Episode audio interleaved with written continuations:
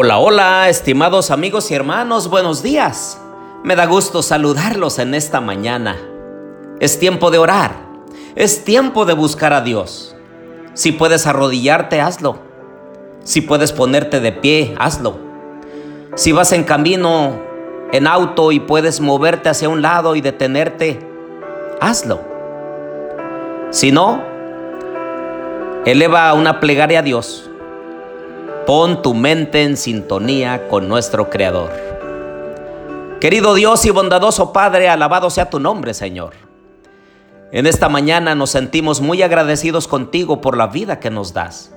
Gracias por el privilegio de hablar contigo. Lo único que necesitamos es elevar nuestra mente a ti.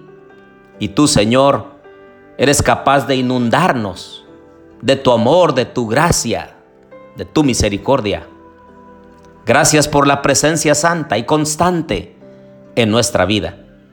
Te pedimos que nos ayudes a entender tu palabra en esta hora. Bendícenos, Padre, lo pedimos en Jesús. Amén. Bien, les doy la bienvenida a nuestro estudio y reflexión de la Santa Palabra de Dios.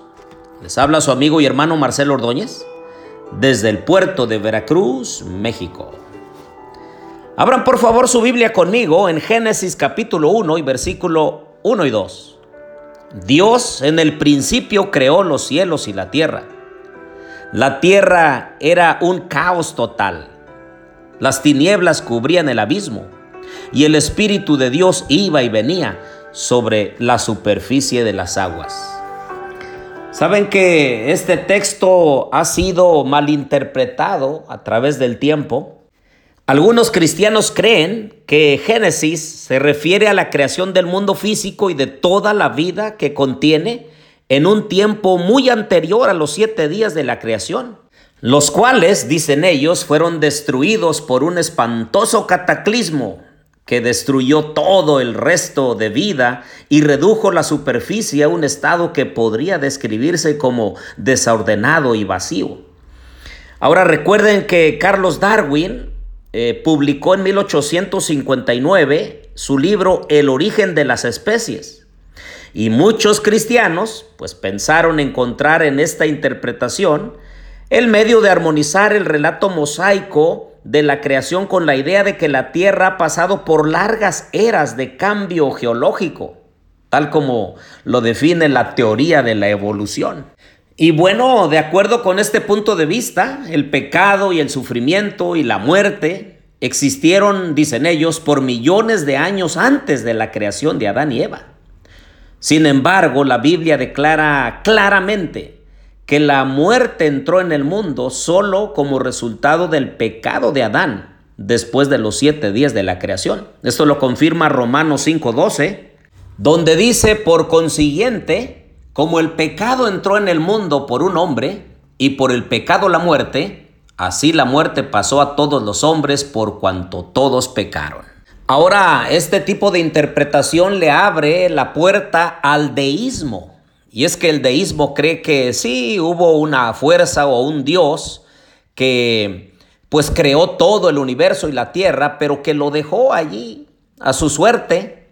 Y entonces poco a poco se fue autoformando, autoordenando, hasta llegar a lo ordenado que nosotros conocemos ahora. Pero de acuerdo a la crónica de Génesis, nosotros hemos entendido que Dios creó, y no tan solo creó, sino que también ordenó, y que también está al pendiente de sus criaturas para salvarlos de este mundo miserable de pecado, de angustia, de dolor y de muerte. Ahora hay una teoría de la discontinuidad pasiva. Esta posición entiende al relato del Génesis como referencia a la creación del universo, incluyendo la tierra, en un estado inacabado hace muchos, muchos años atrás. Después, hace unos cuantos cientos o miles de años atrás, el Espíritu de Dios se movió sobre la faz de las aguas y tuvo lugar la creación de los siete días. También hay una teoría tradicional de la creación. Esta posición fue sostenida por Martín Lutero, Calvino y muchos cristianos desde entonces, entienden que Génesis 1.1 es parte del primer día de la semana de la creación. Así que el versículo 2 describe la condición de la tierra inmediatamente después de la creación de los cielos y de la tierra, antes de la creación de la luz. Porque el cuarto mandamiento dice que en seis días hizo Jehová los cielos y la tierra, el mar y todas las cosas que en ellos hay. Así que de acuerdo con la teoría tradicional de la creación, la frase todas las cosas que en ellos hay, cuando el Señor creó, incluye la materia prima de los cielos y de la tierra. Así que de acuerdo a la Biblia, nosotros podemos afirmar nuestra creencia en la creación ex nihilo. Es decir, que Dios no dependió de materia preexistente cuando trajo el mundo a la existencia. También podemos afirmar que Dios nos trajo a este mundo con un plan especial, que el Señor nos quiere salvar. Pero mientras ese tiempo llega, nosotros tenemos un lugar aquí en esta tierra para representarlo dignamente.